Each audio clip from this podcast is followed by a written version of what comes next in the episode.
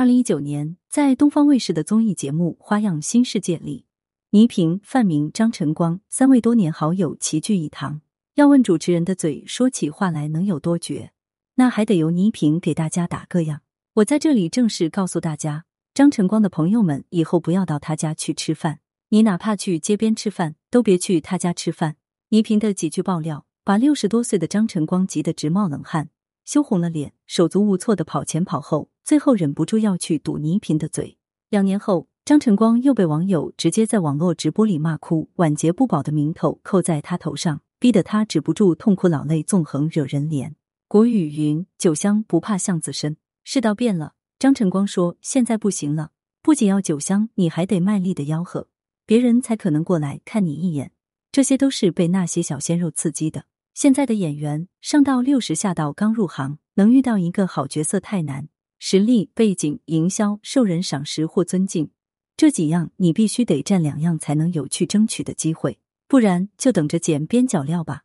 说实话，我最不喜欢接采访的通告，他们问的问题你不回答不行，回答错了不行，而且你不能生气。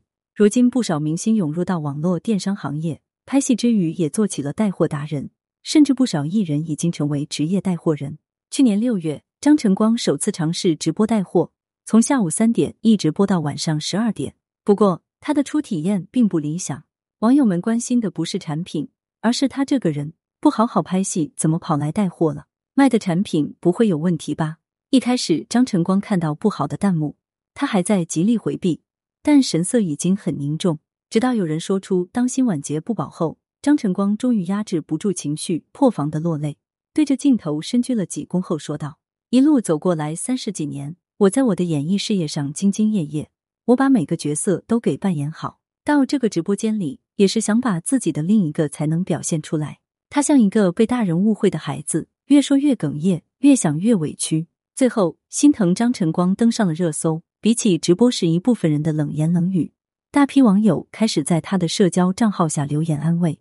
演了无数个富豪，现实中却被人质疑捞钱。如张晨光所言。他从影三十几年，无不勤勉拍戏、本分做人，到老了别人只愿认可他的戏，却不相信他的人品。其实这么多年来，虽然演了不少给人印象深刻的角色，都挺好，里的蒙总、欢乐颂二里的老包总，但张晨光的戏份并不算多。除了在那年花开月正圆里挑了大梁外，其余的角色都有点打酱油的感觉。也许是因为要为两个儿子娶妻生子做预算。即使年事已高，很难争取到好角色，张晨光依旧尽力的让自己有工作接，活跃在镜头前。演员带货不丢人，有人清高，有人世俗，各有各的活法。是人都要吃饭，直播带货也并不是强买强卖，只要他能保证品质，不做昧良心的生意，带不带货并不影响他是不是好演员。